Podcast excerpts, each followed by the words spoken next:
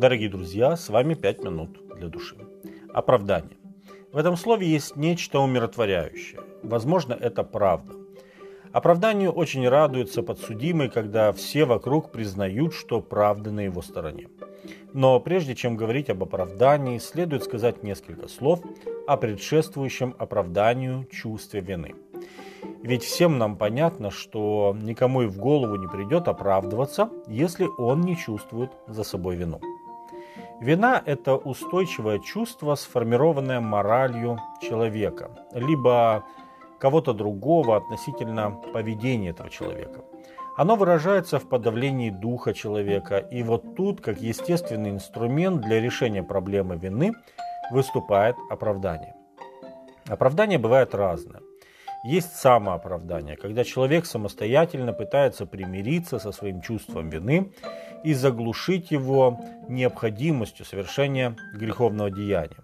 Самооправдание бывает перед совершением греха, как в случае с Евой и змеем-искусителем, когда жена увидела, что дерево хорошо для пищи, что оно приятно для глаз и вожделенно, потому что дает знание, и взяла плодов его и ела. Книга Бытие, 3 глава, 6 текст. Бывает самооправдание уже после поступка, тогда человек стремится как-то сгладить последствия греха или даже переложить вину на кого-то, как в случае с Адамом и Евой, когда они сшили себе подобие одежды, и чтобы скрыть наготу, и стали обвинять других, а не себя в падении. Адам обвинял Еву, а Ева – змея. Книга Бытие, 3 глава, 7 по 13 текст. Еще один пример самооправдания – это слова Аарона в ответ на обличение в изготовлении золотого тельца. Исход 32 глава, 22 по 24 текст. Когда он обвинил народ и таким образом как бы снял с себя вину. Но, наверное, самое распространенное в этом мире самооправдание основано на сбитых моральных ориентирах. Когда человек говорит – я, в принципе, неплохой человек. Я никого не убил, ни у кого ничего не украл. А, а то, что с завода стащил деталь, ну, это не считается. И вот в таком духе он рассуждает. То есть человек полностью удовлетворен своей праведностью. Это ярко изображено Иисусом в притче о фарисее и мытаре, пришедшем в храм помолиться.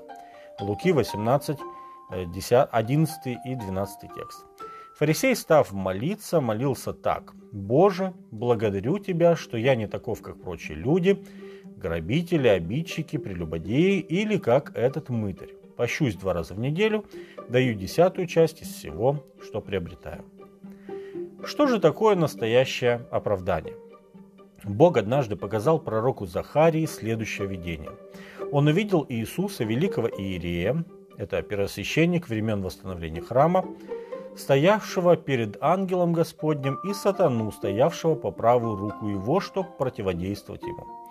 И сказал Господь сатане, Господь да запретит тебе сатана, да запретит тебе Господь, избравший Иерусалим. Не головня ли он исторгнутая из огня? Иисус же был одет в запятнанные одежды и стоял пред ангелом, который отвечал и сказал стоявшим так, «Снимите с него запятнанные одежды, а ему самому сказал, смотри, я снял с тебя вину твою и облекаю тебя в одежды торжественные. Захария 3 глава с 1 по 4 текст. Настоящее оправдание по-настоящему удаляет чувство вины. Дело в том, что Господь Иисус Христос не отменил наши грехи и не забыл про них, а принял за них наказание. Именно Иисус был наказан.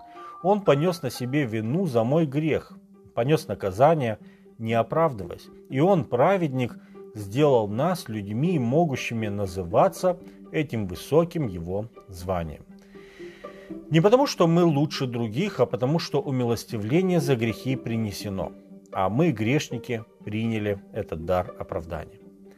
Что же человеку от того, что он теперь невиновен? Апостол Павел красиво представляет нам, что дает нам оправдание Христова. Послание римлянам, 5 глава, 1 и 2 текст говорят. Итак, оправдавшись верою, мы имеем мир с Богом через Господа нашего Иисуса Христа, через которого верой и получили мы доступ к той благодати, в которой стоим, и хвалимся надеждою славы Божией. Далее он говорит, Римлянам 5 глава, 9 и 10 текст. ныне, будучи оправданы кровью Его, спасаемся им от гнева. Ибо если, будучи врагами, мы примирились с Богом смертью Сына Его, то тем более, примирившись, спасемся жизнью Его. Подводя итог, можно сказать следующее. Без Иисуса Христа мы безнадежны, и неважно, чувствуем мы за собой нужду в оправдании или нет.